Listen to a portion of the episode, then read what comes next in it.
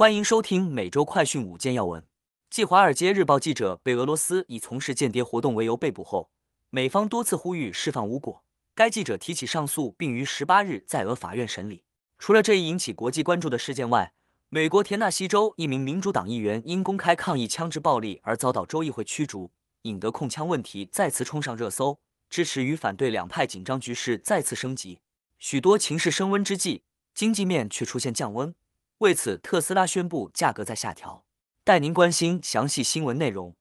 首先带您来关注的是，俄罗斯法院十八日审理《华尔街日报》记者上诉案。根据俄罗斯媒体七日报道，知情人士称，俄罗斯已正式指控《华尔街日报》记者埃文·格什科维奇在俄国从事间谍活动。俄方称，这名记者在美国政府指示下，在俄罗斯搜集一家军工企业的信息，因而俄联邦安全局提请法院要求逮捕埃文·格什科维奇。格什科维奇反驳间谍指控，《华尔街日报》也在事发后呼吁俄罗斯当局尽快将他释放。格什科维奇已对其被捕判决提出上诉，该莫斯科市法院表示将于四月十八日听取上诉案。对此，美国政府呼吁俄国立即释放格什科维奇。国务卿布林肯于本周三，也就是五号表示，他认为这名记者无疑是被不当拘留，并表明格什科维奇不是一名间谍。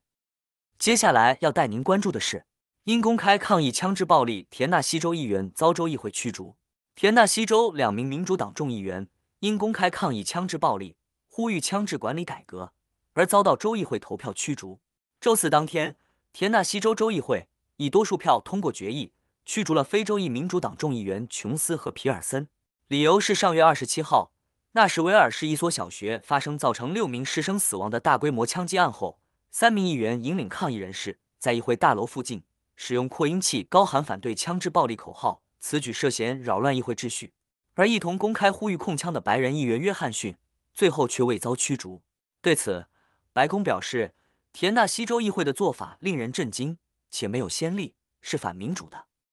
现在带您来关注的是，三月非农新增就业二十三点六万，创二十七个月来新低纪录。高利率和通货膨胀仍处高位，美国劳动力市场开始加速降温。三月份美国非农就业数增加二十三万六千人，已呈现连续两个月放缓，且三月新增就业人数创下二十七个月来新低纪录，进一步表明政策制定者持续打击通胀之际，美国经济正在降温。由于非农就业数据对美联储未来利率决策将产生潜在影响，但尚不清楚今日的最新数据是否足以被解读成美联储将暂停升息。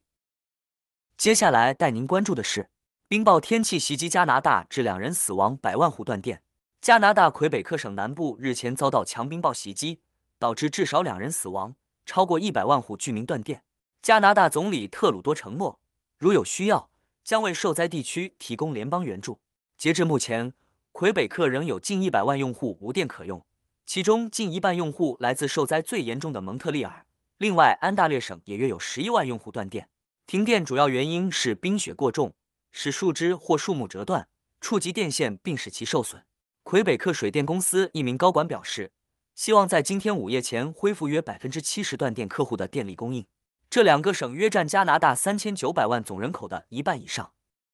最后带您关注的是，特斯拉在降价降幅百分之一点九至百分之五点六。电动车大厂特斯拉本周四，也就是本月六号，于官网显示，其电动汽车价格再次下调。分析认为是经济疲软情况下。因而加倍推动折扣活动。最近几个月来，特斯拉执行长马斯克多次表示，特斯拉将专注于降低价格以刺激需求。一月时的全球折扣已成功刺激订单涌入。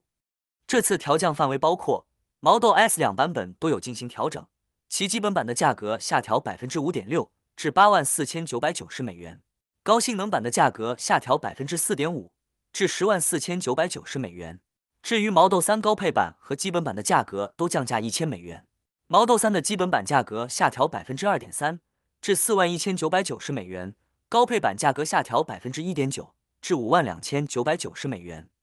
以上是今天的每周快讯五件要闻，更多完整新闻内容，请关注凤凰美洲台微信、隐私、脸书、小红书、TikTok、油管、推特等各社群平台。